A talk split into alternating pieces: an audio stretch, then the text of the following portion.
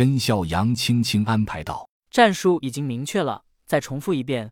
正面战斗主要依靠 F 连的官兵。通信频道十五，不要蛮干，武装人员全部格杀，专家和高管尽量活捉，小心生化兵器。是否明白？”步话器里连续传出五声“明白”。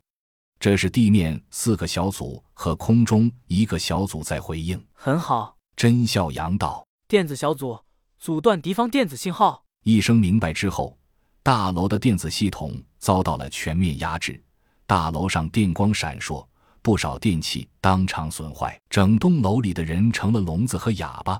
因为今天的战斗不同上次，上次的目的是考验众人的训练水平，主要是潜入能力，所以悄悄的进村。打枪的不要，而今天注定要全歼敌人，所以上来就是毫不留情的压制。装甲运兵车轰的一声撞开了大门，门口两个武装哨兵来不及出声，就被噗噗噗的乱枪打成了头子。滋滋之几声刹车声骤然响起，所有车辆停在楼门外，强化玻璃大门坚持了不到一秒就烟消云散。战士们虎狼一般冲杀进去。武装分子们压根没有料到会有人来袭击，有的喝得醉醺醺，有的仓促地从被窝里跳出来应战，又哪里是气势如虹的官兵的对手？在研究所诸人的带领下，凡是手持武器的人员，不用询问，一律击毙。战斗开始的快，结束的也快。在付出了一人阵亡、三人受伤的代价之后，一杠五楼已经得到了全面清理。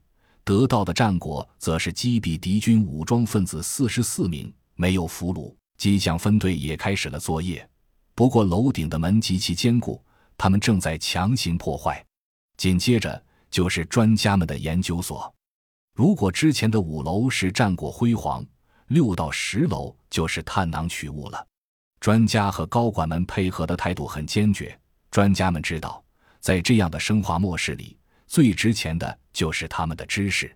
至于这些高管，他们有大量的情报可以用来交换保命，至少好过就地被处决。可以说，这一路顺利的令人有些无法相信。当一名陈姓高管被拉到甄孝阳面前，他才解释清楚了众人的疑问，因为他们收到消息。研究所和团队明面上要来周边清理，但实际上真正的目标却是保护伞设在西宁的分部。这当然是甄孝阳他们和所长商量出的障眼法。保护伞想要将计就计再就计，结果把所有精锐兵力全部调动到了 XN，这里剩下的大多是一些新兵。众人沉默。甄笑阳回头看了看 V 零零二，这个女人同样在看着他。因为要去西宁的杨洞计划，事前他们只告诉了一个人。甄笑阳正要发话，步话机里突然传出了凄厉的惨叫：“不，不，这是什么鬼东西？放开我！